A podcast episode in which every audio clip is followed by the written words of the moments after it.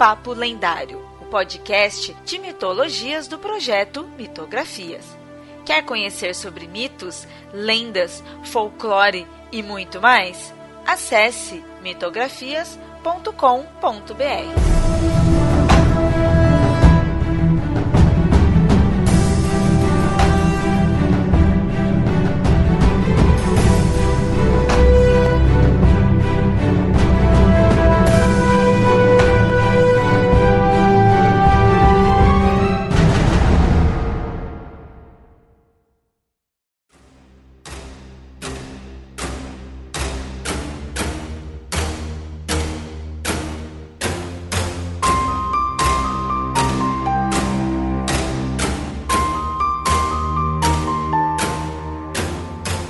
ouvintes. Então, no episódio de hoje, estou aqui com a Ju e o Pablo para a gente falar sobre psicopompos.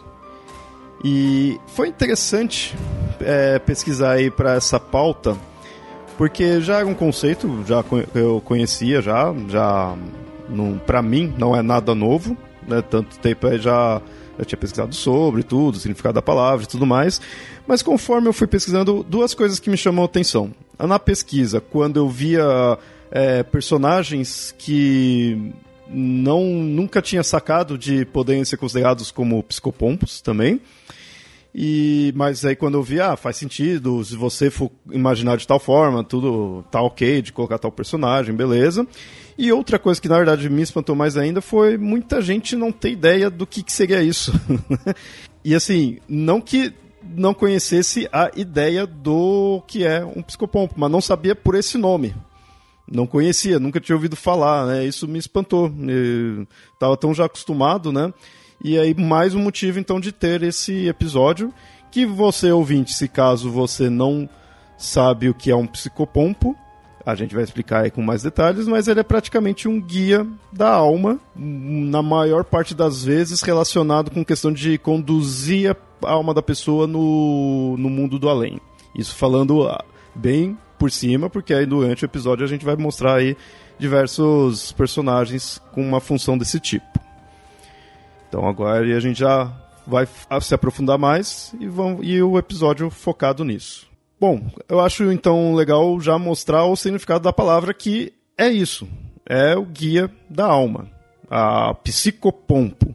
Vocês ouvintes já, né, já perceberam, psico, bem, né, psique, é psique, que é alma. A gente aqui no Papo Lendário fala direto aí, mostra sempre o significado. E pompos, que significa guia. Então ele é literalmente isso. Guia da alma. Eu acho essa definição interessante. Não, não definição, essa etimologia interessante, porque eu não me lembro de nenhuma outra palavra com um pompo que tenha essa essa essa significação de um guia. Eu não consigo lembrar de nenhuma outra palavra. Palavra atual, você diz? É, qualquer, qualquer outra palavra que tenha pompo junto que tenha essa significação. Né? Mas a gente tem uma outra palavra grega também que significa a mesma coisa que está presente em outros lugares, né? Que é o, a palavra agog, que significa conduzir. Não é, o pompo seria o guia, o condutor, aquele que, que conduz. E o agog seria o ato de, de conduzir. E o agogo seria o condutor. Agogo, já ouvi isso. É, tem palavras como, por exemplo, pedagogo, que é aquele hum. que conduz as crianças, e o demagogo, que é aquele que conduz o povo. Então, em tese, seria o que? O psico Cagogo? Acho que soa estranho falar isso. é, e daí é, psicopompo soa um pouquinho melhor, mas não sei se é um problema só do, do português, enfim. É, eu acho que também o uso do pompo tem a ver também com o fato de que pompo ele tem uma outra é, é, etimologia que diz que é algo de uma origem que você não sabe de onde. Você não sabe de algo onde, onde vem. Então, eu chuto que a escolha também tenha sido por aí. Então, alguém que você não sabe de onde vem e vai guiar você para Deus sabe onde também. Exatamente, porque a gente, obviamente, sem queimar pauta, mas a gente vai falar, né, de vários é, personagens deuses, e aí a gente vai ver que a figura do psicopompo, ela pode ser representada por diver, é muito diverso, tem animal, tem, mas é sempre alguém que chega e você meio que não tá esperando, você não conhece né, aquela pessoa e ela fala: "Vamos lá, entra aí no carro e não pergunta nada e vamos". E é uma coisa meio assim na, na, no susto, né? Algo meio do nada, assim, né? Que você não esperava. Tudo aquilo que a gente ensina para as crianças não fazerem. Exato. Ou seja, as crianças não devem ir junto com um psicopompo. Não façam isso. Não. Considerando que boa parte aí do que temos aí de psicopompo são divindades, no, no caso aí da mitologia, tem um sentido na questão de a divindade, ela pode parecer aí do nada a qualquer momento. É algo acima, né? não é algo profano em si. É, eu acho que também não só isso, Léo, mas principalmente no, no, no que tange divindades, no sentido de tudo bem, nós conhecemos a, tem, o Deus tal e o Deus tal, mas a gente não conhece ele na sua plenitude, né? A ideia das divindades, ela vem sempre aquele, aquele ser que está longe, né? Por mais que você por mais que as, as civilizações tenham trabalhado muito e, e, e é, é, sempre uma coisa muito ma maior, né, que está acima. Então eu acho que eu também interpretaria esse de origem é, nesse sentido, de ah, é, ele é um deus, ele não é como nós. Né, apesar deles terem, né, é, se a gente for falar das, dos panteões tal, né, características semelhantes a nós humanos, eles ainda não são humanos, eles têm algo a mais que os fazem diferentes e a gente não sabe o que. Sim, sim. É, eu acho bem isso, é, é algo acima, não é humano, é bem. É interessante que, é que eu não falei, né? Boa parte aí dos exemplos que a gente vai dar é, são divindades e até um outro exemplo que vai ter de não ser uma divindade até meio espantoso, assim, sabe? Quando eu tava pesquisando, eu, nossa, verdade, né? Faz sentido. Mas quase que todos aí são divindades. Já entrando então, né, nos, nos deuses, quais seriam? Vamos sempre começar pro mais famoso aí, que é são os greco-romanos.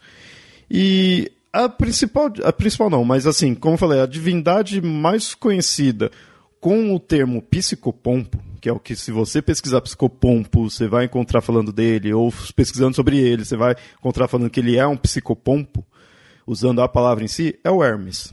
É mais fácil você encontrar nisso. E tem muito na, na mitologia mostrando essa função dele. Né? É, acho que do, do, do, Hércules, quando ele desceu para o submundo, é, tu, tem uma versão que põe que o Hermes que guiou ele. Né? Então é isso, o Hermes ele é o guia dos mortos. E, e um, junto a isso, ele que escoltava a Perséfone toda vez que ela eh, voltava para o submundo. Né? A Perséfone, esposa de Hades, ela ficava meio a meio no ano, né? Entre, ficava um tempo no, na Terra, um tempo no, no submundo. O Hermes que escoltava ela, mas no geral o Hermes que guia os mortos. Isso é uma coisa, assim, claro, como eu falei, já pesquisando há muito tempo, para mim já estava tranquilo, mas eu lembro a primeira vez, há, há anos atrás, quando eu vi esse negócio do Hermes fazer isso, eu ficava, nossa, eu, caramba, tipo, uma divindade mais voltada, eu não conhecia muito a fundo, né, na época, uma divindade mais voltada com comunicação, comércio, né, coisas assim, que aí, né, muito do, do Mercúrio também, mas, assim, pô, não tem nada de sombrio ou, ou algo assim, né, te, tenebroso, né? Então, Comércio por que, que vai? Oi? Comércio na Sombrio. é, né? E aí eu ficava assim, pô, mas por que, né? E tudo ele, uh, com esses outros aspectos, vai ser um, um guia dos mortos. É, na época que eu não, não, imaginava de ser algo tão plural, né? Ali, principalmente o Hermes, né? Que tem 300 mil, mil graduações, né? Então, eu achava meio estranho, mas com o tempo já acostumei tudo e como eu, falo, como falei, né, o Hermes é um dos mais comuns de você encontrar pondo ele como um psicopompo. E, e ele é isso, de estar tá guiando os mortos. É, for ver um, uma divindade tem muita questão de caminhos, então, no fundo, no fundo, quando você pesquisa, você vê que tem sentido, tem lógica. Claro que também a gente tem um episódio aí focado só no Hermes, então a gente não precisa se aprofundar nele. E lá a gente cita essa, esse aspecto dele. Né? Outro que a gente tem ainda dos gregos, e se for ver, ele faz a parceria com o Hermes, é até onde o Hermes leva, e aí muitas vezes passa para ele, e ele que continua levando as pessoas, é o Caronte. Diferente do Hermes, que é algo bem complexo, assim, tem, tem diversos aspectos, o Caronte ele é bem famoso disso, de ser o barqueiro do submundo, então ele leva, ele conduz, né, até o o do Caronte é bem isso, dele tá de fato conduzindo, porque ele põe ali no barco e você precisa dele para atravessar. Né? Muitas vezes é o rio Estige e o Aqueronte, mas por estar guiando uma alma, ele se torna um psicopompo. Você faz a baldeação né, do Hermes pro Caronte. Adorei o termo baldeação. é. Preciso dizer, ficou muito bom. Até a taxa mesmo fica com o Caronte, né? Então é, é ali que você paga a, a taxa. De... Há controvérsias. Tem é, taxas em outros locais? Como que é? Há controvérsias, porque dizem que Hades é o deus mais rico de todos.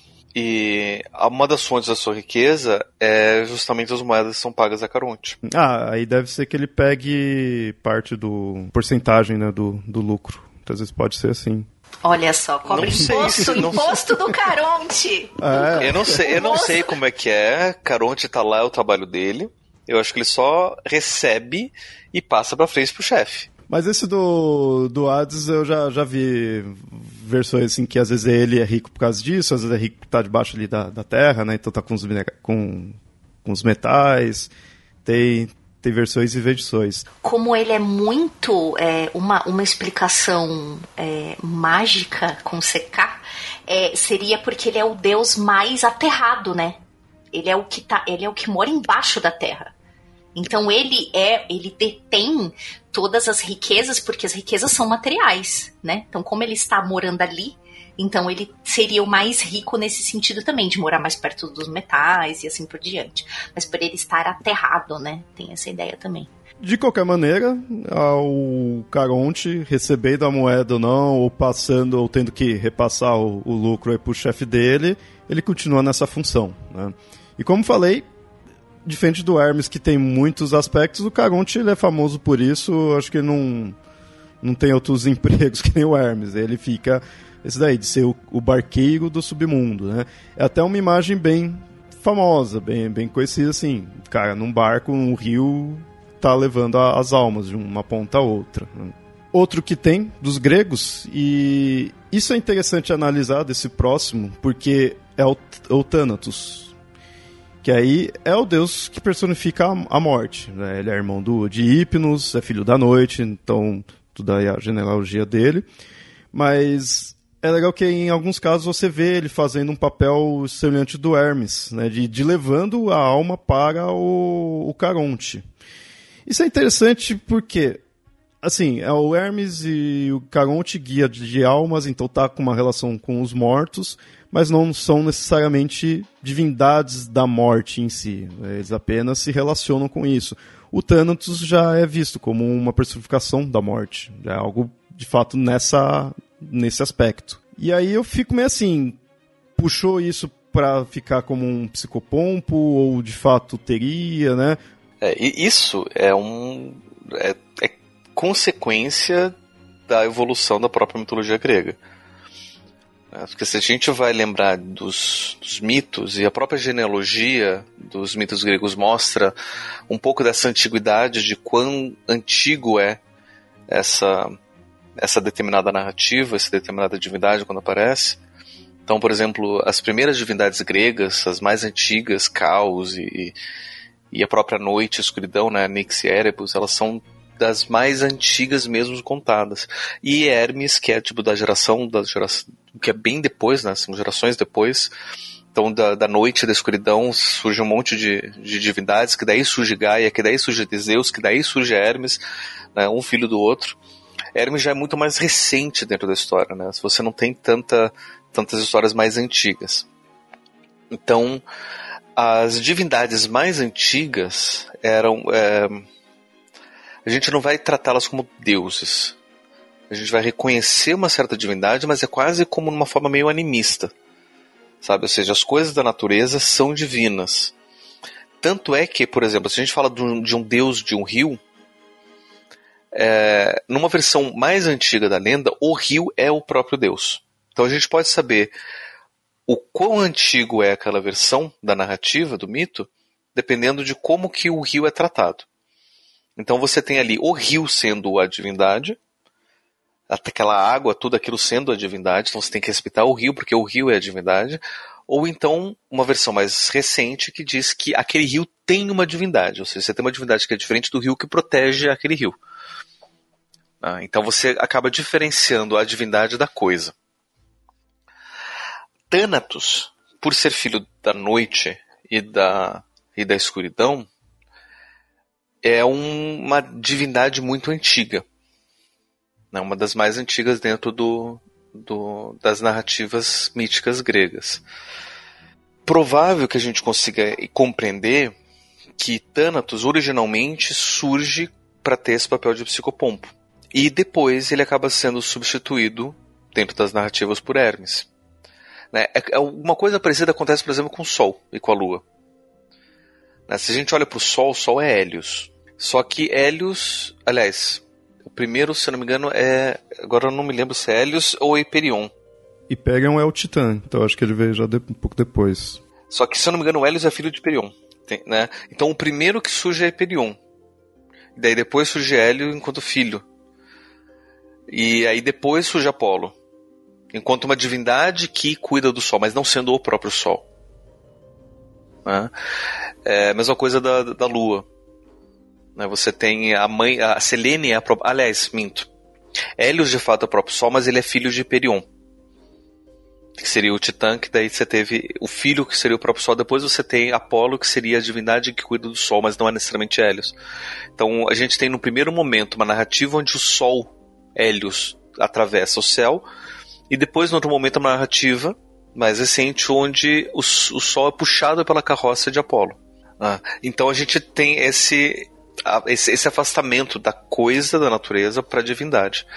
Thanatos, por ser a própria morte, é a própria coisa da natureza, então a gente entende como uma divindade mais antiga. Né? Enquanto essa personificação, que quando você tem já a narrativa de Hermes enquanto um deus, Thanatos perde o status de deus.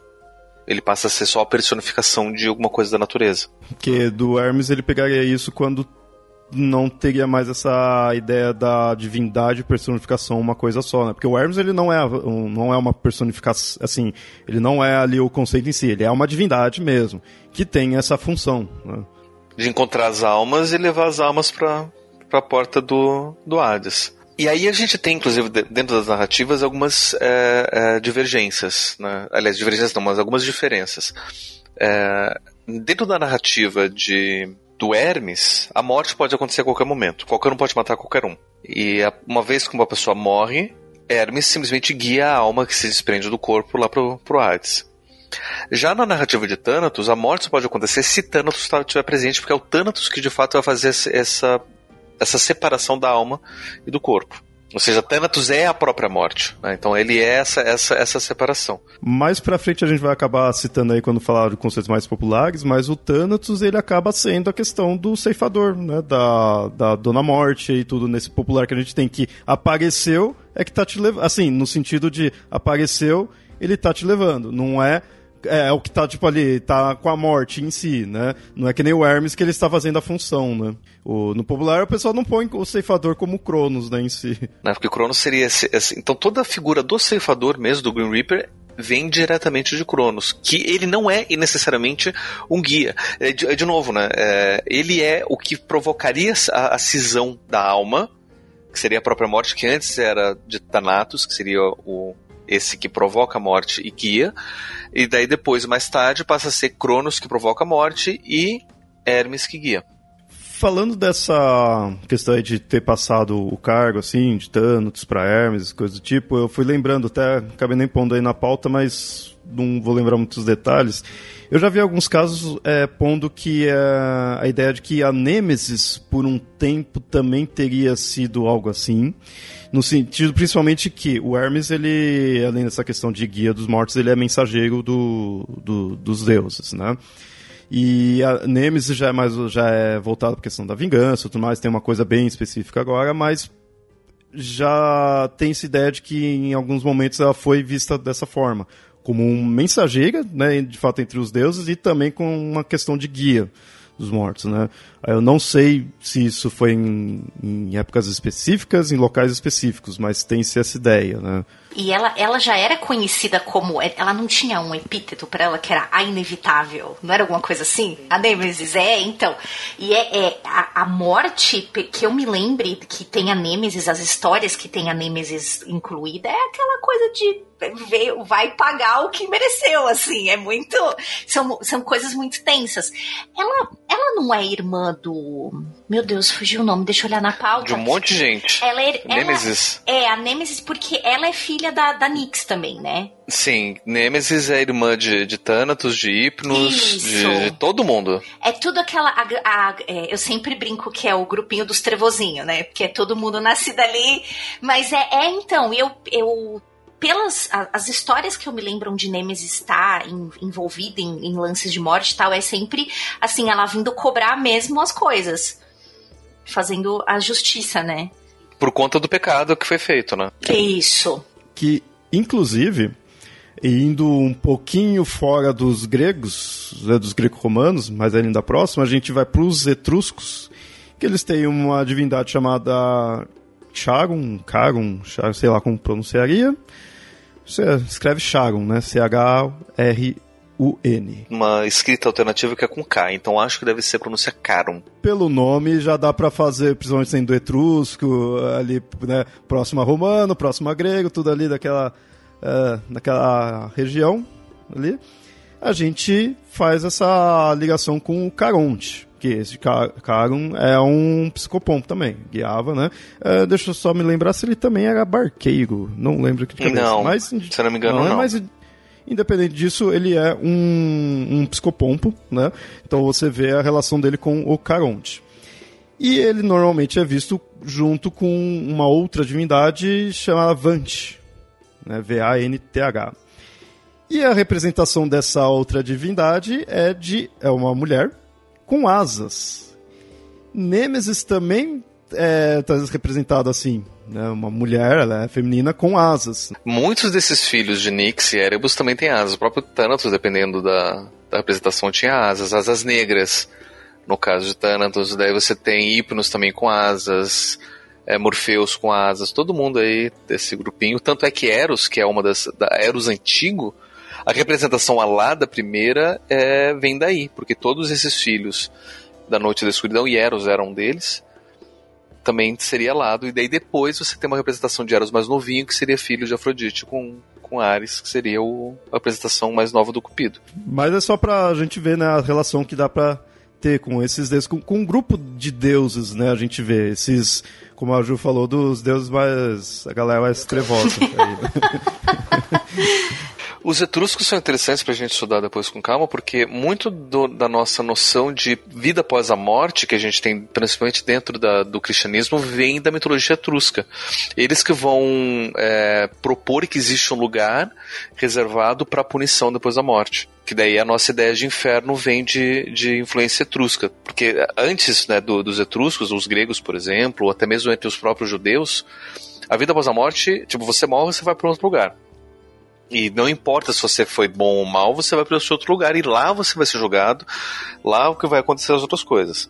Né? Então você não tem um espaço próprio para punição. Os etruscos já tinham essa ideia de que se você foi mal durante a vida, você vai ser julgado no momento da morte, e aí você vai ser conduzido para esse para esse espaço de punição que caso você tenha sido mal ou se não para um espaço de recompensa. É, Etrusco é bem interessante, compensa aí fazer. Vou, tô já pesquisando algumas coisas aí do Etruscos. Ele é interessante que os Etruscos às vezes você não dá nada ali, mas aí você vai ver, olha, veio disso, veio daquilo, sabe? Que aí teve, faz muita relação com greco e romano, né?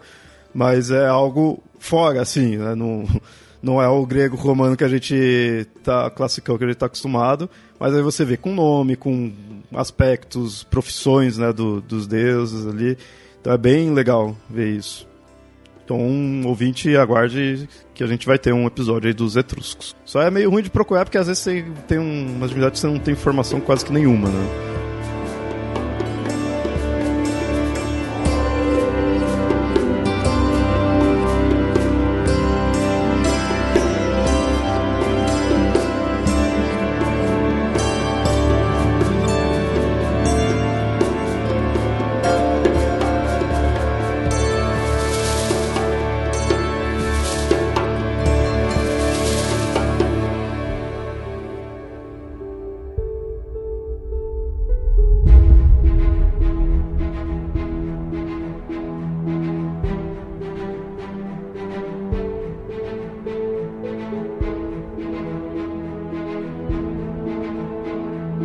Assim, esse dos gregos acaba sendo essa ideia bem clássica, bem o, o, o aspecto mais é, mais comum mesmo aí do psicopompo, né? Guia a alma ali, a pessoa morreu, vai lá, aparece e começa a guiar a alma. Mas nas outras religiões, a gente, nas outras mitologias a gente tem, e às vezes aí já vê um, umas certas diferenciadas, mas que em geral o pessoal considera como psicopompo. Nos nórdicos, por exemplo, a gente tem as valquírias. As valquírias, elas são mais famosas por aparecer nos campos de batalha. Então, é aquela coisa de estar tá ali a guerra, tá o pessoal se matando ali, elas começam a aparecer. Se você está vendo uma valquíria, é que você já levou uma flechada, uma lançada aí no, no estômago. Aí você está vendo ela. Mas elas ficam com esse papel de guia também. Né? Elas não só aparecem ali, elas vão te levar quem ali morreu, né? Na batalha elas começam a levar. Porque no caso elas escolhem uh, os, os guerreiros para levar para Valhalla. Porque daí todos os outros que morrem vão para Hel e os guerreiros são escolhidos pelas Valkyrias para ser levados para Valhalla. E não ter o destino de ser levado para Hel. Porque daí um dia esses mesmos guerreiros que estavam honrando Odin vão lutar ao lado de Odin no Ragnarok. Por isso que o papel das Valkyrias seria fazer tudo isso. Às vezes até representado como elas estão sempre com no cavalo de carregar dessa forma, né? Elas chegam ali, põem a alma ali no, no cavalo, junto a elas e vai carregando. Muitas representações se põem dessa forma. Exatamente. Quando você, se você tomou a flechada, é, essa é a boa notícia. Você morreu? Ah, ok, morreu, né? Estamos é, aí para isso mesmo. É a única coisa que a gente sabe que vai acontecer na vida. Se você está vendo uma valquíria, ah, é porque você é bom. Você era um dos bons. Se você não viu, sinto te dizer, mas tu vai parar em outro lugar. Mas assim, você vai parar em outro lugar junto com todo mundo. Ah, sim, também. Né? Sim. Né? Então não tem. É que os guerreiros, é, é que não, mas é que os guerreiros quando eles iam para as batalhas tal e eles eles é, se marcavam, inclusive com as runas tal, eles eles tinham chamados pelas valquírias, né? Então um dos cânticos era se resumindo de um jeito bem vulgar. Se der merda, que elas venham me buscar, porque eu tô aqui para isso. O interessante desse das Valkyrias que ela é o mais conhecido aí dos nórdicos de fazerem isso, mas às vezes o próprio chefe delas fazia também esse papel. O Odin também tinha isso. Por isso também é muito comum, se você é um nórdico aí lutando na, em guerras antigas, você pode ver também o Odin, não só as Valkyrias, mas também você pode ter a, a ver a imagem dele. E o Odin também fazia esse papel, acho que às vezes ele. Será aquele chefe que vai lá pôr a mão na massa também? Não deixa só os empregados, era ele, ele mandava as Valkyrias, mas ele também, ele mesmo ia lá e recolhia as almas. Tá vendo esses dias, no do Vikings, né, no comecinho, tá a batalha, ele aparece, né? Coisa bem desse estilo. Ó, oh, parece uma pessoa encapuzada com os corvos em volta que a gente imagina que seja o Jim. Ah, é. sim. é, né?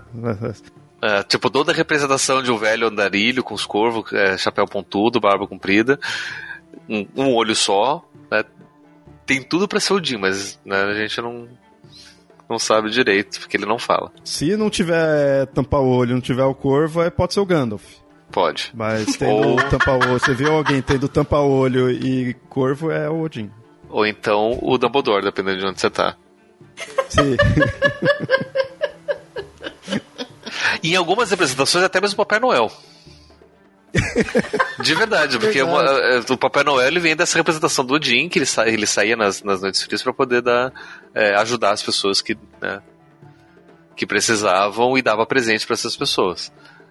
Então, Papai Noel velho barbudo vem da, da apresentação do Odin. Agora eu fiquei pensando se colocasse o Papai Noel como psicopompo, ia ser meio assustador. Você tá vendo lá o bom velhinho vindo, achando que vai trazer presente, não, ele vai te levar pro além.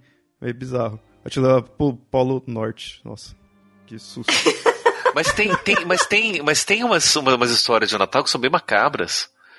Se não me engano, tem um cara chamado, chamado Krampus, que ele é um ah. demônio do Natal, que ele tá aí pra roubar as criancinhas que foram malvadas. Gente, gente, eu preciso dizer para vocês, com gente, é, se vocês estiverem, se um dia vocês estiverem nessa época de começo de dezembro, em algum país da Europa, eu vou falar da, das minhas é, é, experiências que foram na Áustria e na Alemanha.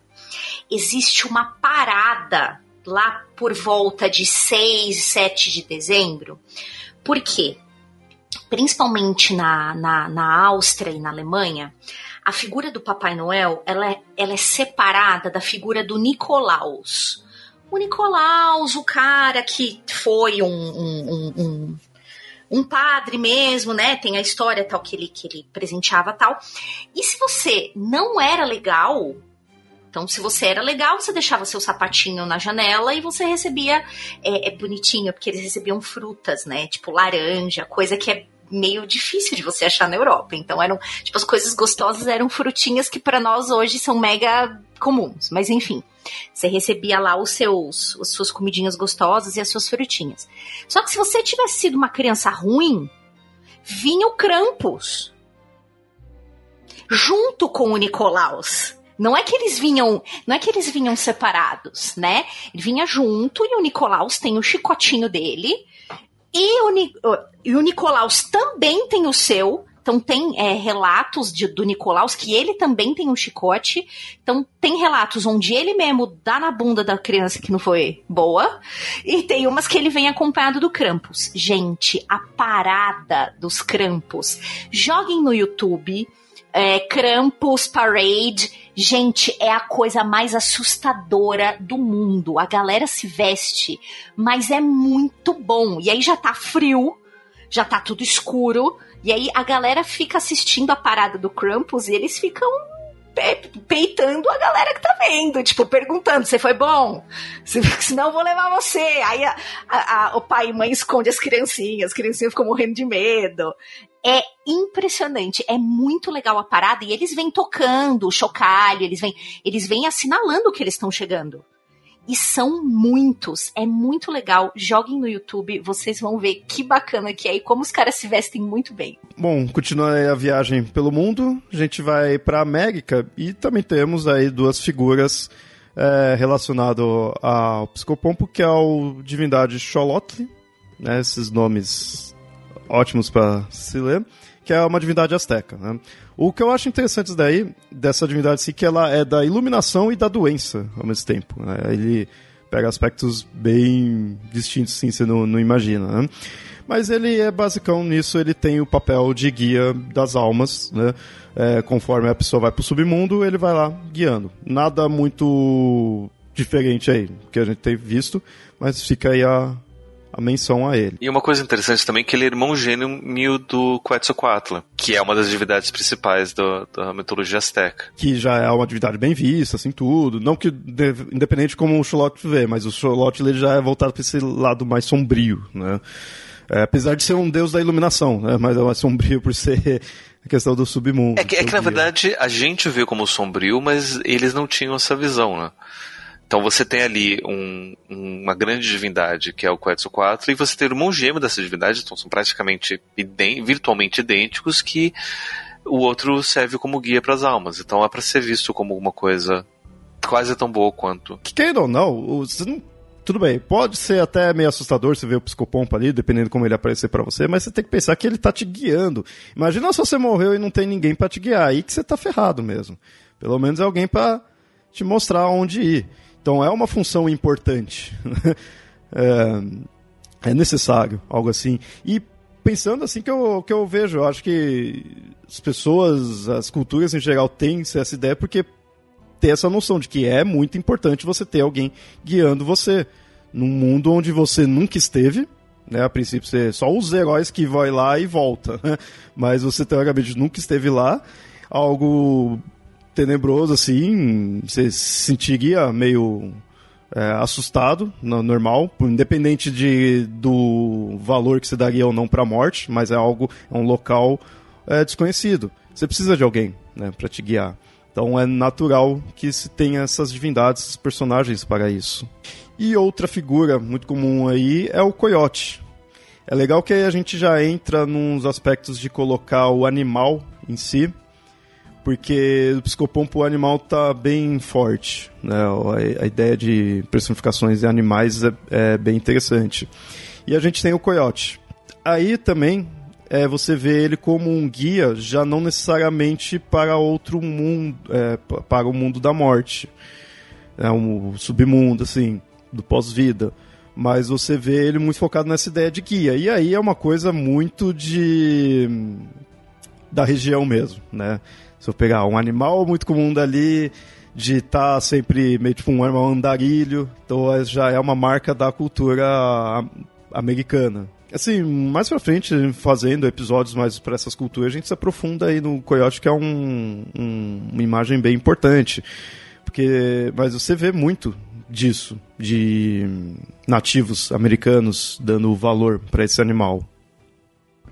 É coiote que, se não engano, quando o pessoal vai levar os outros para a fronteira, não é? Exato. Atravessar a fronteira. É, então, você vê, ó. Eu só queria confirmar, né? Mas eu lembrava disso daí. Eles estão sendo guia, né? Por isso que eu falei, aí já começa até a sair com aquela ideia do guia para o mundo dos mortos. É, muitas, muitas vezes você pode é um guia para um outro mundo só necessariamente, ou, ou nesse caso um guia para além da fronteira, né? Mas você mantendo o conceito de guia. Agora a gente vai para o Egito e os deuses egípcios, a cultura egípcia, muito ligada com conceitos de morte, a gente acaba falando de divindades extremamente famosas dentro dali, que é o Anubis e o Osíris. Né? É, sinceramente, a, a parte de Psicopompo é meio até óbvia, mas é um detalhe de divindades tão fortes nesse aspecto da morte que entra a própria mumificação, o, todo o cuidado que se tem na, na hora da, do, de preparar né, o corpo, o local onde se vai colocar, porque é da cultura mesmo. E aí a gente pega os, o Osíris, que é dos principais deuses, e o Anubis, que é bem importante. O, nesse caso aí o Anubis também vai estar relacionado ao animal, mas também porque os egípcios em si era muito forte nisso. Mas, claro, o Anubis está relacionado ao, é, ao chacal, por questões da cultura ali da região de ter muitos animais desse tipo, muitas vezes relacionado ali com o corpo, né? Que ficava ali. Porque se você deixa um corpo largado no meio do deserto, se você está na América do Norte, vai aparecer um coiote e vai levar esse corpo embora. Se você está no meio do deserto do, do Saara, lá no, na região do Egito, vai chegar um chacal e vai levar esse corpo embora. Então eles pensavam que eles estavam levando né, o morto para outro lugar. Né? E no caso eles só estavam levando pra toca para poder comer em paz. É, ou você acha ali que ah, tá indo lá para comer, não, não, é o psicopompo, tá levando a Exato. alma, deixa ele, né? Porque se você interferir, a alma vai ficar presa aqui no nosso. Aí você vira um encosto. É como se feder. Mas olha, é muito interessante a gente falar desse lance dos, uh, dos cachorros, dos coiotes, dos. É, me fugiu agora o nome que eu ia falar terceiro, mas daqui a pouco eu lembro. É porque muitos, é, muitas divindades ligadas à morte têm a, a figura dos cães do lado, né? É, Hecate tem os, tem os, tem os chacais, era isso que eu queria lembrar. Tem os chacais, né? A gente tem um monte de cachorro com três cabeças por aí, é tudo ligado, é tudo nesse sentido, né? Está tudo muito ligado, e em várias mitologias, isso é muito legal. Não à toa que os cachorros foram dos primeiros que os, os seres humanos domesticaram, né? então são animais tão próximos da gente, mas ao mesmo tempo eles têm um, um, uma contraparte selvagem, então é fácil a gente entender. Tem uma questão selvagem e uma questão de auxílio. É, de domesticação. Então é fácil a gente entender como que a gente tem esse lado de, de tentativa de domesticação da morte. Né, através dos rituais fúnebres, através da, das religiões. São formas de a gente poder domesticar a morte, mas é algo que a gente não tem tanto controle. E, e ainda aí nos egípcios, só para finalizar, é, a gente tem principalmente o Anubis, apesar do Osiris também ter todo um aspecto é, de pós-morte por causa da própria história dele, dele ser o rei ali tudo. Mas o Anubis é normalmente quando você vê que a pessoa morreu, aí tá indo lá, tá chegando no, na parte onde vai pesar o coração dela, a pessoa tá aflita, tá meio assim, né? Será que eu fiz merda na vida ou não? Tudo. O Anubis que muitas vezes vai levando. Né, ele que vai guiando lá e vai até explicando o que, que vai acontecer. O, nos deuses americanos a gente vê isso, né? O Anubis que, que explica, que, que guia. Então, eu, eu, até agora de cabeça estou tentando lembrar. Eu acho que não se coloca o Osiris necessariamente como guiando em si nesse aspecto. Ele é muito mais voltado com a ideia da morte, do, de mumificação, mas o que guia, o que leva, o que explica é muito mais o Anubis. Osiris muitas vezes é colocado como o, um dos juízes, né? como o que está cuidando de todo o processo, que né, vai garantir que a morte aconteça de uma forma tranquila. O Anubis é que chega pra você e pergunta: Você já conhece como funciona? Não? Então é assim. então vem cá. Então vem cá. Ele é bem assim. É isso mesmo. Separaram o seu coração bonitinho, né? Você tem muito pecado nele? Ó, vamos estar tá pesando ali, né? A alfândega não permite você entrar com muito peso. Se der sobrepeso, você vai pro inferno. Não dá nem para pagar. É qual que é o limite, seu Anubis? Pelo, pelo... Né, uma pena. Ai, gente. É, é o trabalho em equipe, né? Enquanto um prepara tudo, o outro leva, né? Mas é, não pode nem pagar o excesso de bagagem. Se tiver excesso de bagagem, já era. Bom, seguindo aí, ainda na África, né? Já que o Egito é sim na África. Então, seguindo, continuando aí na África, a gente vai falar do da cultura Yorubá, ou Yorubana, supõe. E aí a gente vai falar do Exu. Claro que a gente aí vai ter um episódio falando específico do Exu, que é uma divindade, sim, eu chamo de divindade, e bem interessante, bem complexa, mas ele está muito, muito relacionado a esse conceito de guia. Eu sei que no geral, para qualquer religião aí que com relações da, do Yorubá, é, to, todos em geral têm um quê de guia, mas o Exu é o mais voltado a isso, né? Às vezes a questão do primeiro, de relacionar com, a, com entradas, com caminhos, com encruzilhadas. E aí o Exu tem muito disso, de ser um guia da alma. Né? Ele que faz muito a, a ponte entre consciente e inconsciente, é, é relação entre os mundos.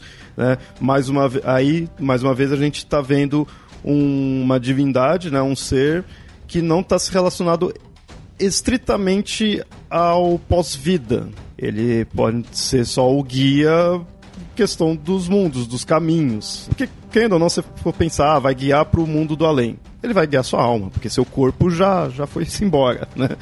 Mas você pode ser um guia da alma, não necessariamente para o pós-vida, né? Porque se uma divindade, eu penso assim, se uma divindade vai te guiar, tá voltado para sua alma mesmo, não para sua parte mais material. É algo tá indo para algo além disso, né? Não além de vida necessariamente, mas algo além do que só o corpo da pessoa. Né? Então, para um, uma divindade querer te guiar é porque ela tá, tá relacionada à sua alma. Do Exu tem bem isso. Então tá aqui uma das representações do Exu é aquele que destranca os caminhos aquele que vai abrir as portas, aquele que vai possibilitar a passagem. Então, muitas vezes, né, dentro dessas das celebrações, né, que são feitas para Exu, é se você tem alguma dificuldade, se tem algum, algum empecilho, tem essas celebrações para Exu, para que as coisas sejam facilitadas e os caminhos sejam abertos. E aí é uma forma também de né, servir de, de guia, né? E querendo ou não, é, sempre quando é, vão comparar divindades, aí puxando-se para os gregos, são mais famosos aí para comparar, o Exu, quando vai se comparar, se compara muito com o Hermes. Hermes também está relacionado à questão de caminhos. Você vê as características em comum para colocar ele como um guia.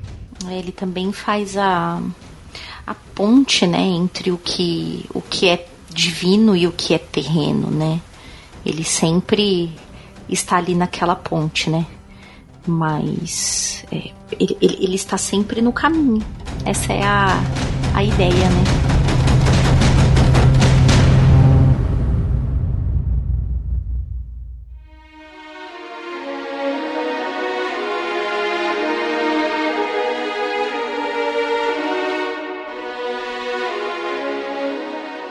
Outra cultura que a gente tem aqui, do hebraico, a gente vai ter dois anjos, mas não sei, talvez tenha mais, mas pelo menos encontrei mais esses dois, que é o Asrael e o Miguel. E aí visto como anjos da morte. Tem um outro nome que se dá para um anjo da morte, que é Uriel. Daí vai depender, na verdade, da, da angiologia que se usa. Às vezes aparece como Azrael, às vezes aparece como Uriel. Mas o Uriel seria também esse esse anjo da morte. Alguns dizem que não foi o Uriel, foi o Azrael, outros falam que é o Miguel, né? Então eu já não, não sei dizer direito, mas todos, né? Pesquisei aqui do Uriel também, todos põem como essa questão de anjo da morte. É legal que até o momento a gente estava falando de psicopompo em si, de, que eles teriam o papel de guia. A gente até citou aí mostrando que não precisa necessariamente ser do pós-vida, mas esse, nesse caso, é, é anjo da morte. Né? Ele é até mais. É, os três. É até mais visto como anjo da morte do que como um psicopompo. Mas a ideia dele tá indo lá, você morreu, ele vai te guiar, ele tá fazendo esse papel, né? Mas é o anjo da morte, com, com letras maiúsculas até. é bem uma, uma denominação mesmo dele. Muito da, da, da, tradição judaica com relação aos anjos, eles são. É, depende muito de qual tradição a gente está falando, né? Porque o papel do anjo, ele. Ele, ele acaba sendo mais presente dentro da mitologia cristã do que da mitologia judaica em si. Né? Ou seja, os judeus eles aceitam a presença dos anjos, mas os anjos estão lá. Beleza, cada um né, faz lá o seu papel. Mas essa questão de também ter o culto ao anjo, a, a presença do anjo, isso acaba é, aparecendo muito mais entre o catolicismo né, ou o cristianismo é, primitivo do que entre o próprio judaísmo. Enfim, eu desconheço também como é que se dá todo o culto aos anjos entre os judeus, mas pelo que eu sei, entre os judeus a gente só tem o reconhecimento da presença uh, dos anjos, mas não tem essa questão do culto aos anjos como acontece depois no catolicismo. Mas ainda assim ficaria pondo essa função, né? de guia, de anjo da morte em si. Sim, pois é, mas, mas assim, você reconhecer que você tem um anjo responsável por isso, ok, você reconhece. Então, ah, alguém morreu, então passou um anjo por aqui que está levando. Tanto é que você tem o. Na, na história de Moisés, a presença da figura nomeada do anjo da morte que vem para matar os primogênitos de todas as famílias. Então, várias tradições vão dizer que, é o anjo Miguel, por conta da espada de fogo, alguns vão dizer que é o Azrael, alguns vão dizer que é o Uriel. É, vai, vão depender da tradição que você está falando. Mas, assim, essas tradições, na verdade, são tradições mais católicas, medievais, que vão ter toda a questão da angiologia, principalmente porque vai ser durante a Idade Média que você vai ter a figura dos demônios como sendo é, aparecendo mais fortemente por influência grega. E aí vale a pena a gente falar isso daí, é, porque os demônios também são psicopompos, e a gente esqueceu de falar. E, é, mas os, os demônios eles vão aparecer por influência grega, e aí para você ter uma contraparte do bem, por assim dizer, aos demônios que seriam do mal, você tem todo esse culto também aos anjos para poder fazer a sua parte. Tanto que em vários lugares você tem a ideia de que para cada demônio existe um anjo para equilibrar. Né? Então, por exemplo, né, o, dentro da, da, do pensamento da, dos sete pecados capitais, por exemplo, você tem um demônio associado a cada pecado. Só que ao mesmo tempo você tem os sete, as sete virtudes principais. É, é, então, ou sete virtudes cardeais. Então você tem para cada uma dessas virtudes um anjo também associado para tentar equilibrar a presença dos demônios. Em algumas versões vão dizer que você tem muito menos demônios do que você tem muito mais anjos, né? porque daí você pega aquela, aquele texto da Bíblia que diz que um décimo dos, dos, dos anjos do céu caíram para a terra, daí esses anjos caídos seriam os demônios. Né? Então você tem tradições diferentes com histórias diferentes, mas a presença do demônio mesmo, como a gente conhece, vai ser uma construção medieval mais. Né? E para contrapor, você tem toda essa essa esse culto aos anjos que vão surgir depois. E aí é que a gente tem essas tradições de você nomear os anjos, de ter todas essas... É quase como se fosse uma, uma tentativa de do pensamento grego permanecer entre os, os, os cristãos. Não, mas eu tinha falado que o, o, o, próprio conceito de demônio também é, é um psicopompo, que eu esqueci, né, é, que isso daí vem da, da tradição grega também. Porque. E isso daí não tá na pauta, então acho que eu posso enfiar pode por aqui falar, agora. é, porque assim, a gente tem, na noção dos gregos, você tem uma, uma, uma figura tripla, que são as graças, as, acho, que são as, as, as fiadeiras do destino. As moiras. As moiras, é. As graças, enfim, são várias figuras que têm papéis parecidos. Então as moiras, uma vai começar a ter seu fio, outra vai esticar e outra vai cortar. E elas dizem que você, que elas que decidem quanto tempo a pessoa vai viver, o que, que ela vai fazer, qual que vai ser o destino dela, vai ter tudo lá. Tanto que nem os deuses conseguem é, agir contra as, as moiras. E para cada fio que é tecido para cada pessoa, é atribuído um daimon. Um daimon é um guia espiritual, por assim dizer, que vai guiar a pessoa ou a alma que está na pessoa para que seja cumprida o destino traçado pelas moiras. Ou seja, um guia então, em vida mesmo, né? Um guia em vida, exatamente. E depois, algumas tradições vão dizer que no momento que o fio é cortado e a pessoa morre, ele seria o, o guia que levaria até o Hades, ou até os Elísios, ou até o Tártaro, onde quer que a pessoa tenha levado. Essa ideia do Daimon é uma forma deles poderem também brincar com a ideia de livre-arbítrio. Porque você tem um destino? Tem. Você tem um Daimon que vai tentar garantir que você cumpra o seu destino e não consiga fugir dele? Sim. Porém, você ainda tem escolha para como que você vai é, viver esse destino. Né? Por exemplo, todas as histórias de, de profecias e de oráculos onde o destino era falado para a pessoa, era revelado para a pessoa, e a pessoa queria fugir deste destino, ela acabava indo de encontro a ele. É quase como se dissesse assim, olha, você vai ter que enfrentar isso daí, o seu Dharma está te levando para lá. Daí você fala, não, não vou fazer isso, vou para outro lado. Aí você começa a ir para outro lado, o seu Dharma começa a procurar seu caminho para que você eventualmente encontre seu destino do outro lado também. Ah, então você pode acompanhar o seu Daimon, que ele vai estar tá te guiando, ou você pode fugir dele, mas ele vai aparecer e vai trazer as coisas do qual você está fugindo também. O Daimon é essa figura do guia em vida da alma. E é interessante porque no início do, do cristianismo, principalmente na cristianização da Grécia, que uma, um dos responsáveis para isso vai ser o próprio Paulo, o, o apóstolo Paulo e também Pedro também vai, vai seguir para aí, porque depois Pedro passa pela Grécia para depois ir para Roma. Então, a gente tem muitas dessas tradições gregas que acabam indo para o catolicismo, já que a gente tem a igreja romana, que vão ser influenciados principalmente por Pedro e por Paulo, né, que acabam também assimilando um pouco dessas tradições. Então os, daimon, os gregos daquela época, eles tinham muito culto ao, ao daimon, porque era o daimon que, que guiava, que dizia o que, que era. E uma forma de você dizer, não, daimon, você não pode mais cultuar o daimon, é você tratar o daimon como uma representação maligna, uma representação do mal, porque o único guia em vida da sua, do seu destino seria o próprio Deus. E é daí que vem o entendimento errado de que daimon é a mesma coisa do que demônio né? E inclusive em muitas é, é, muitas escolas ocultistas e, e, e, a galera, ah, mas é um demônio? Estou lidando com demônios? Não, não é exatamente isso, né? E veio esse, esse conceito errôneo justamente por, por Ai, como é que eu vou? Por, pela condenação dessa figura na vida das pessoas, né? Só que o mais engraçado é que, por mais que você demonizasse os daimons, é, eles não conseguiram se livrar do, do culto. Então, tá, gente, então o que, que a gente vai fazer? Quem que vai me guiar? Quem que vai me ajudar? E aí veio a substituição para o anjo da guarda. Então a ideia do anjo da guarda vem para substituir o daimon. Então, quando a gente pensa num daimon grego, ele está muito mais perto da figura do anjo da guarda, como aquele que vai nos ajudar, que vai guiar para a gente fazer, do que para um demônio qualquer. E daí, nesse caso, o anjo da guarda também seria uma espécie de psicopompo né? E a própria ideia do anjo da guarda é que cada um tem o seu próprio anjo. Né?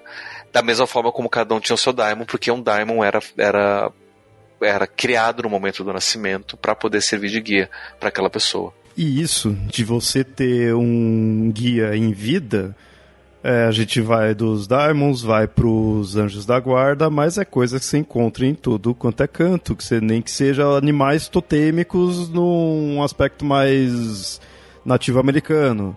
E aí a gente tem foco em animais, né? Como já citou até o coiote, tudo assim. Isso é comum. Cada um tem seu animal que vai guiar.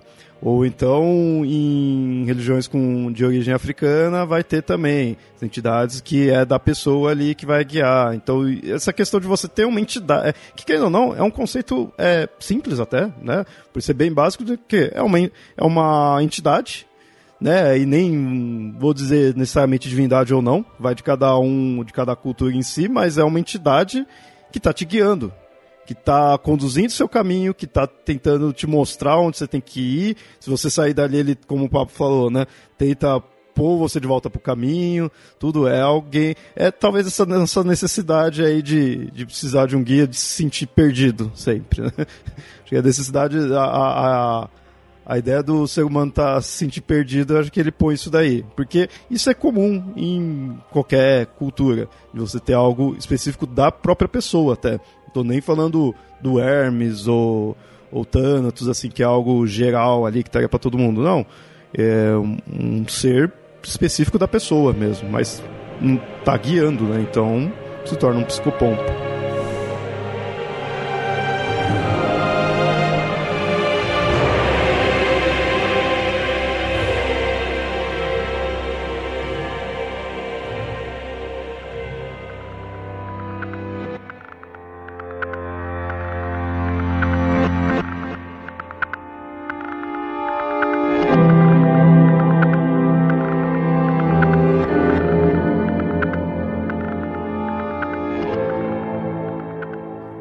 Gente passou por algumas culturas aí, como eu falei, toda cultura tem algo desse tipo, né? Então, ouvinte aí, se você é, souber de outras aí, culturas, comenta aí, foi, algo mais oriental, coisa do tipo aí, a gente não citou aqui.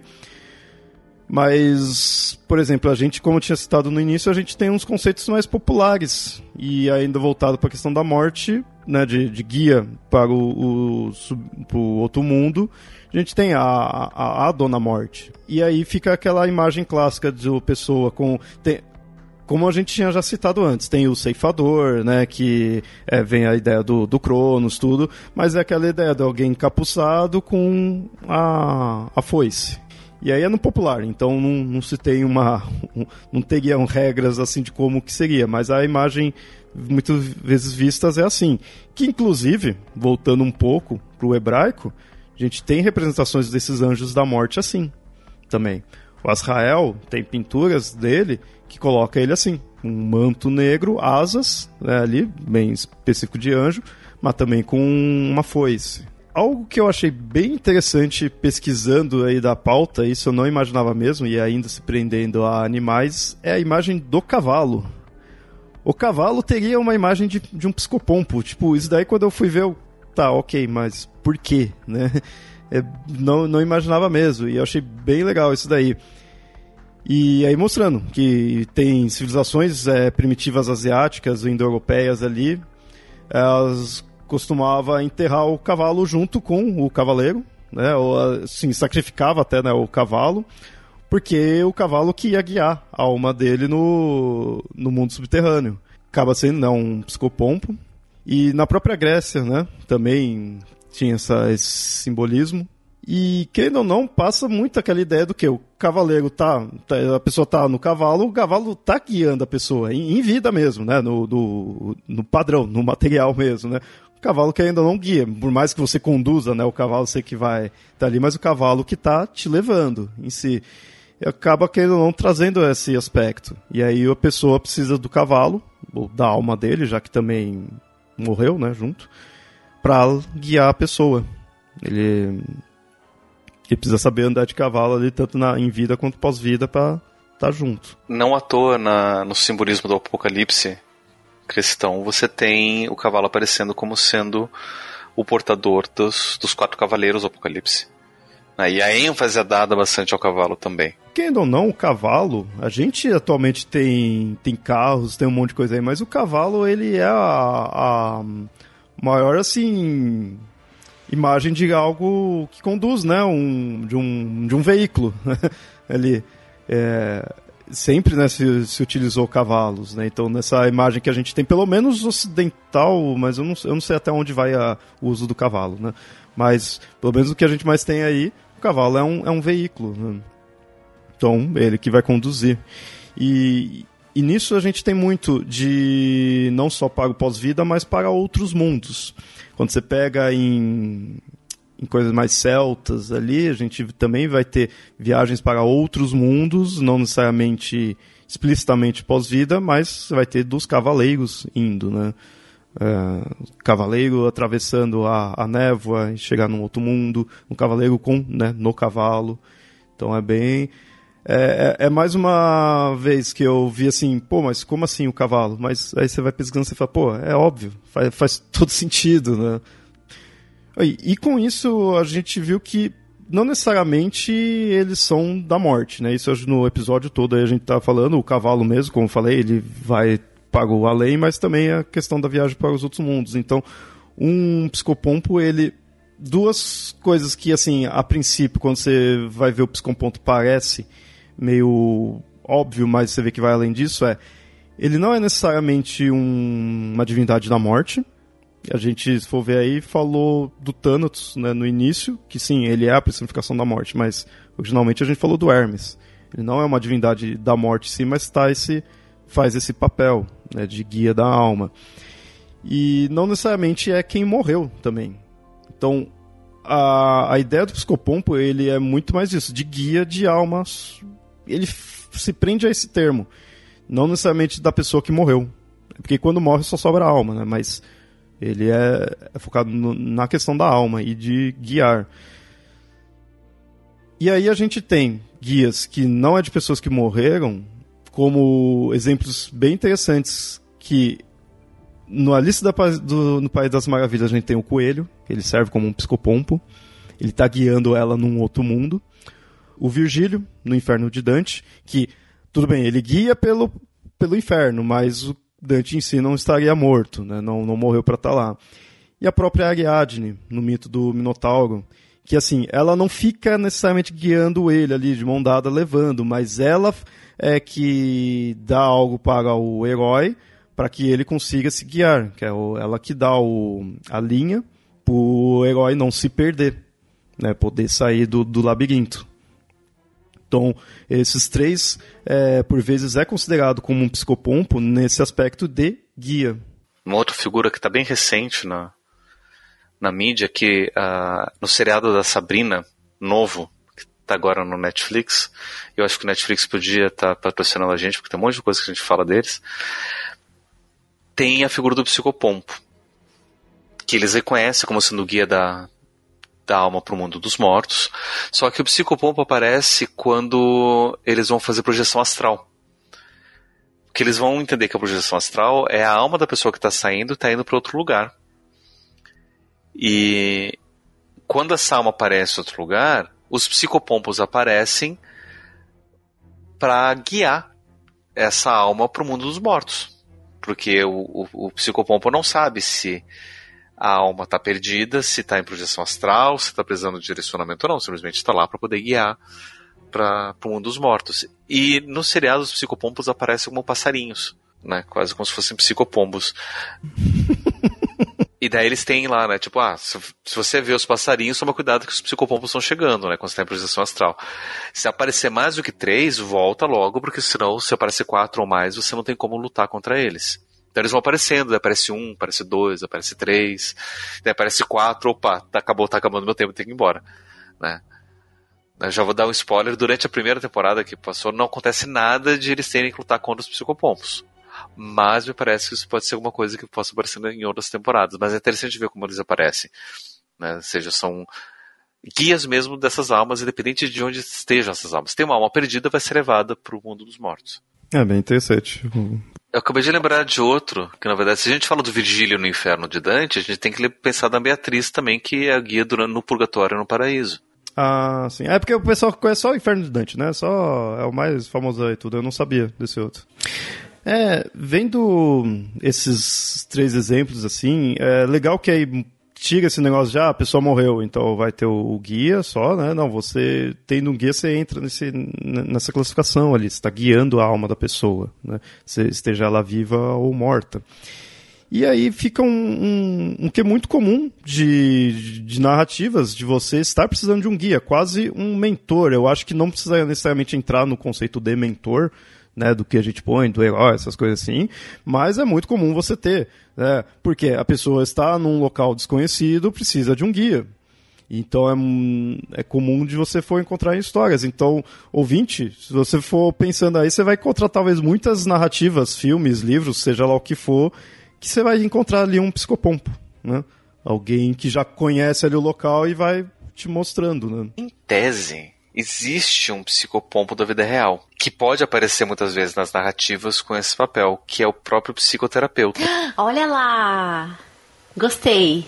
Porque se a gente entender que o psicoterapeuta ele está ajudando a pessoa a, a passar por dificuldades, pela vida, mas ele não é necessariamente um mentor, ele não é necessariamente né, um ajudante, ele tá mais para um guia, né, ele tá lá para te, ó, veja isso, considere isso, tal, e é um psicoterapeuta, né? Porque daí a gente pode começar a pensar que o papel de guia que aparece na narrativa, ele acaba tendo isso, né? É, eu gosto muito de uma história do Júlio Verne que se chama Viagem ao Centro da Terra que não existe nenhuma adaptação boa desse, dessa história, então eu recomendo que leiam o livro. Né? Não, não tem filme que justifique. É, acho que talvez exista uma adaptação que é passável, que é uma adaptação musical de um cara chamado Rick Wakeman, que ele vai fazer nos anos 60 ou 70, uma ópera rock, não bem uma ópera enfim, um, um álbum dedicado para a viagem ao centro da Terra, que daí ele conta mais ou menos a história do livro, que daí é bem, é bem próxima do, do livro. Mas todas as adaptações que fizeram para cinema é uma outra história. Que conta a história de um cara chamado Arne Saknussemm, que encontrou. Não, minto. Professor Lindenbrock, o nome do, do, do, cara. Que encontrou pergaminhos de um, de um alquimista chamado Arne Saknussemm, que descobriu um, um caminho para o centro da Terra. E esse caminho é através da cratera de um vulcão extinto na Islândia. E ele tá querendo fazer uma expedição para lá junto com o sobrinho dele. Só que eles não fazem a mínima ideia de como entrar dentro do vulcão. Então eles contratam um guia, que é o Hans, para acompanhar eles. E esse guia também não sabe como chegar lá mas ele sabe como entrar em cavernas. E é esse o papel do guia. Tipo, a gente precisa aqui passar por essa caverna, o que, que a gente vai fazer? Ah, tem aqui um precipício? Tá, então vocês se amarram aqui, vão prender aqui, a gente vai passar por aqui. Ah, tem que passar por. tem que escalar aqui, então a gente tem que fazer isso. Então ele quase que vai mostrando como passar pelos lugares conforme a necessidade. Então tem um momento da história, por exemplo, que eles ficam sem água. Eles estão descendo já dias descendo, caminhando, e acaba a água. Tá, e a gente precisa de água, senão a gente morre. Né? O que a gente faz? E o Hans usa do, do conhecimento dele para encontrar uma fonte com água, daí ele vai, cava ali e descobre lá uma fonte de água. Né? Inicialmente quente, mas é a água sai, começa a esfriar, e aí eles se salvam. E, então, o, o, papel do guia nesse, nessa história é isso. Então, é uma pessoa que está acompanhando a, a, viagem, também não sabe onde vai chegar, mas se precisar, ele está lá para ajudar no que for necessário para que a viagem possa ser realizada. E aí, nesse sentido, eu fico pensando o psicoterapeuta também como esse guia. Que eu também não faço a mínima, eu como psicoterapeuta não faço a mínima ideia onde o paciente vai chegar, o que, que ele precisa fazer, mas eu sei que diante daquela situação, o mais aconselhável é que se olhe por esse lado, que se tome essa decisão, que se reflita sobre essas questões. E aí então a gente vai acompanhando a pessoa é, dentro das escolhas dela, vai dando alguns toques, vai trazendo algumas, algumas reflexões diferentes quase como se fosse um guia mesmo. Nesse sentido do, do guia que aparece no, na Jornada Centro da Terra. É bem interessante ver isso daí, porque é algo que conforme eu fui fazendo a pauta foi deixando, foi, foi ficando mais claro para mim, mas espero para você ouvinte também que esse conceito do psicopompo é muito mais comum do que a gente imagina. Né? Muito mais, assim, a gente pensa só o Hermes classicão ali, que a pessoa morre e vai guiar para o outro mundo, mas não, sabe? É algo muito mais comum que você vai encontrar em qualquer cultura, em narrativas, na, na vida real, como o Pablo colocou. Então, é bem mais comum mesmo. Então, ouvintes, se tiver algum exemplo aí, fica à vontade aí de comentar. Vocês tenham, que vocês se lembrem e que vocês tenham sido guiados também por eles, vai saber, né? E Pablo, alguma consideração aí do tema? Além do que já foi dito, eu não tenho muito, né? É, eu, eu acho interessante a gente pensar no psicopompo muitas vezes como é, dentro das, das narrativas, né, pensando, por exemplo, no protagonista enquanto essa alma que está tá passando por essa jornada, é, e, e, pensar com todas essas figuras que aparecem para ajudar ele, né? Que não são necessariamente mentor. Daí eu fico pensando, por exemplo, na história do Shrek. O quanto que o burro falante não é o psicopompo do Shrek. Que vai ajudar, vai fazer esse, esse, esse papel de guia, de, de, de ajuda. Né? E daí é interessante até pensar, né? Uma dica para escritores, que eu sei que tem vários escritores que ouvem o Papo Lendário para ter influência mitológica, de pensar justamente essas figuras de guias, de que não são necessariamente é, mentores, não são oráculos, são só figuras que estão lá para ajudar, né, para oferecer um apoio para essa jornada. Uh, Ju, uma consideração? Tava me lembrando agora de uma coisa que eu vi muito no interior, mas eu, não, eu nunca vi aqui em São Paulo, ou talvez eu não tenha prestado atenção nisso. Eu não sei se vocês já ouviram falar. É uma coisa que chama culto das alminhas. Vocês já ouviram falar disso? Hoje é considerado um patrimônio religioso, assim, é, aqui no Brasil, né? É, são uns altarzinhos. Eu, eu vi isso em cemitério no interior. Eu não sei se eles estão em outros lugares, mas eu são pequenos altarezinhos. É como se fosse uma pequena lápide, mas obviamente não é uma lápide. Tem uma figura religiosa ali, tem as cruzes, e aí é muito comum que as pessoas acendam velas ali, botem flores ali, é, que na real, e, e aí tem é, muito São Miguel, as que eu vi tinha muita é, a iconografia de São Miguel, né? É, porque você deixando aquela velhinha acesa, aquela florzinha ali e tal, era meio. Ele, ele funcionava como a. É, ele funcionaria como uma moedinha pro Caronte. Então você deixa aquilo ali e aí é aquilo é uma ajuda às almas que por ventura estejam perdidas, mas que elas tenham com o que pagar. Eu eu acho que é isso. Eu não me lembro muito bem, mas agora eu vou até atrás disso. Mas puxa, isso é muito psicopompo, gente. Mas agora me lembrei, e, e, e, a gente falou brevemente sobre os anjos, né, tal, e eu me lembrei mesmo que a maioria tem a, as, os, os, está retratado o Anjo Miguel. Eu sei que tem cemitério. Uma vez uma pessoa disse para mim que também existiria muito em ponte, lugar perto de água e, e em estrada a gente vê muito.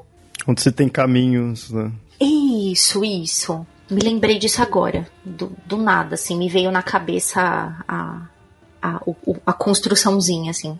É, por isso que eu falei, tem, tem muito exemplo, assim, sabe?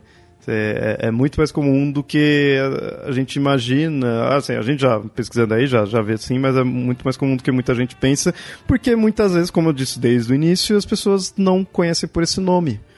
Mas uma entidade que vai guiar você é uma ideia comum, né? É, não vou dizer batida assim porque vai parecer ideia pejorativo, não, mas é uma coisa bem corriqueiro. Né? Ou seja, é porque o ser humano está tudo perdido. Aí você precisa de um guia. Basicamente isso. Bom, então a gente fica nessa. Ouvinte, comenta aí os exemplos de psicopompo aí que você acha que faltou falar aí, outros que você já venciou.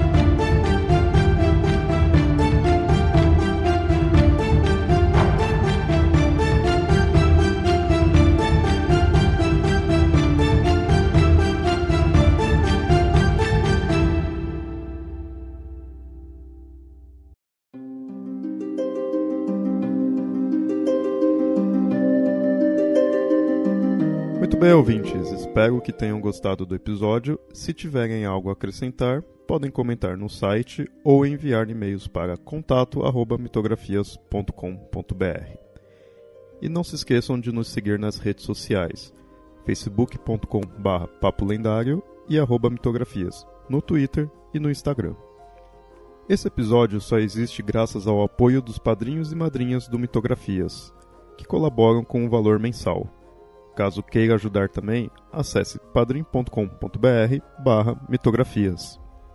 Seu apoio é muito importante e é o que nos faz manter esse podcast e criar novas atrações. E até mais.